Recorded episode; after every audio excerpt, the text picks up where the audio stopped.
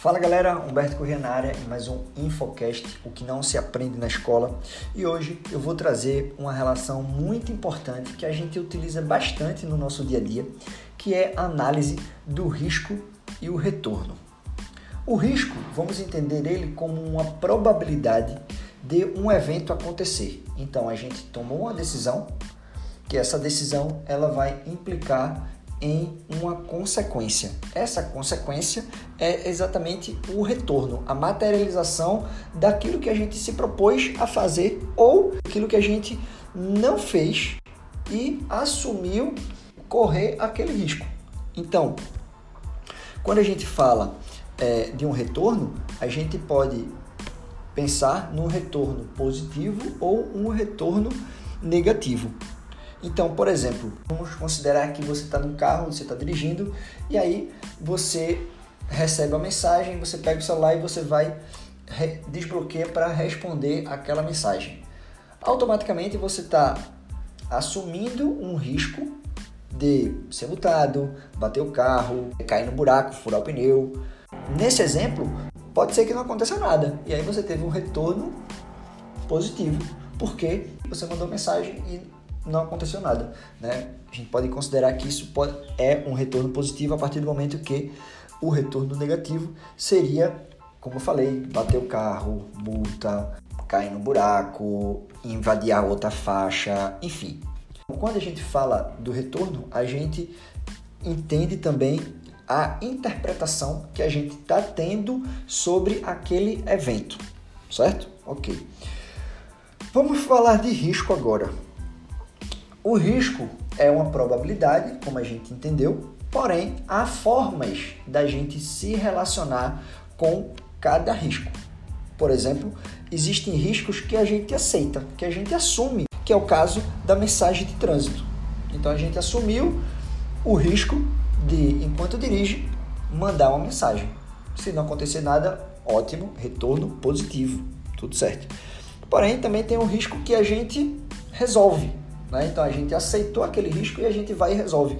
Eu, vou, eu não vou mandar mensagem agora, eu vou parar o carro e aí eu mando. Eu resolvi o risco de mandar a mensagem enquanto dirige. Uma outra possibilidade né, da gente se relacionar com o risco é quando a gente mitiga, quando a gente minimiza os seus efeitos. Por exemplo, no inverno, eu acredito que vai chover durante o dia. Então eu já saio com o guarda-chuva. Eu estou minimizando a possibilidade de chover, ou seja, o risco de chover.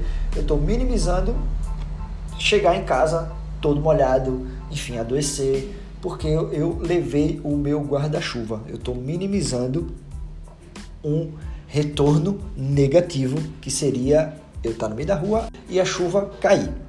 Porém, Existe uma outra forma da gente se relacionar com o risco, que é quando a gente terceiriza para uma outra pessoa, não necessariamente uma pessoa física, tá? Que é o que acontece quando a gente contrata um seguro.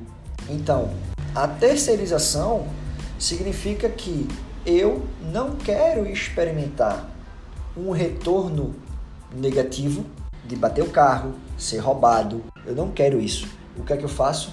Eu contrato um seguro para caso esse evento aconteça, a terceira pessoa ela vai ser responsável por assumir esse risco, ou seja, eu não vou ter um retorno negativo. Lógico que existem as condições é, estabelecidas no contrato, mas o que eu quero trazer aqui é destacar as principais formas da gente se relacionar com o risco. Eu posso assumir o risco, eu posso minimizar e eu posso terceirizar. Ok. Quando o retorno ele é negativo, o que a gente não gostaria, muitas vezes a gente tem uma impressão, traz aquele sentimento negativo por tudo que aconteceu. E aí a gente deixa de observar outro ponto, né? uma outra forma que isso vai trazer um aspecto positivo, que é o que a gente fala. O erro, quando ele acontece, ele traz ensinamento.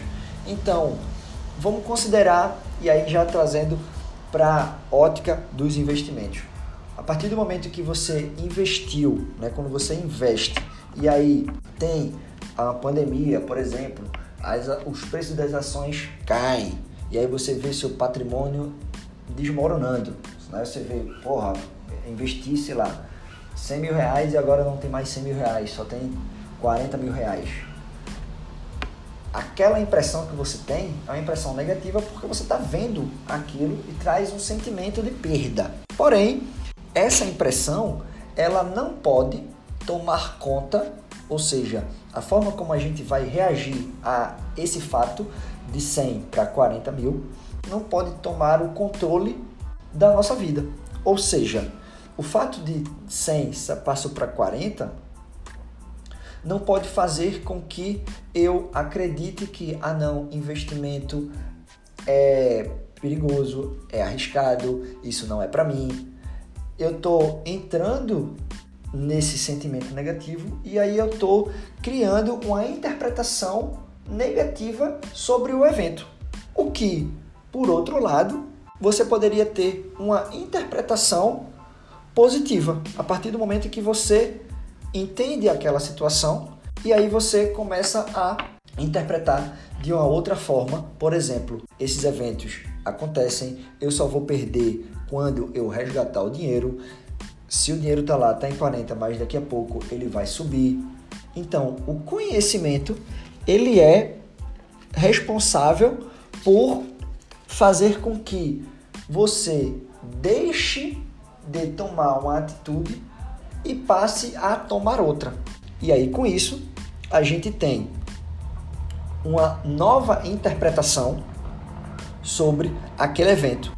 Então, a grande mensagem que fica nesse episódio é o que é que pode me levar a ter um o foco não é apenas no que vai acontecer no retorno, mas sim no risco, na probabilidade de um evento acontecer a partir do momento que eu tenho conhecimento para entender resultado negativo, ou seja, um retorno negativo, frente ao que pode acontecer para trazer um retorno positivo. Beleza? Olha para o risco. O retorno é apenas uma consequência de uma decisão ou omissão que você vai tomar ou não. Tamo junto.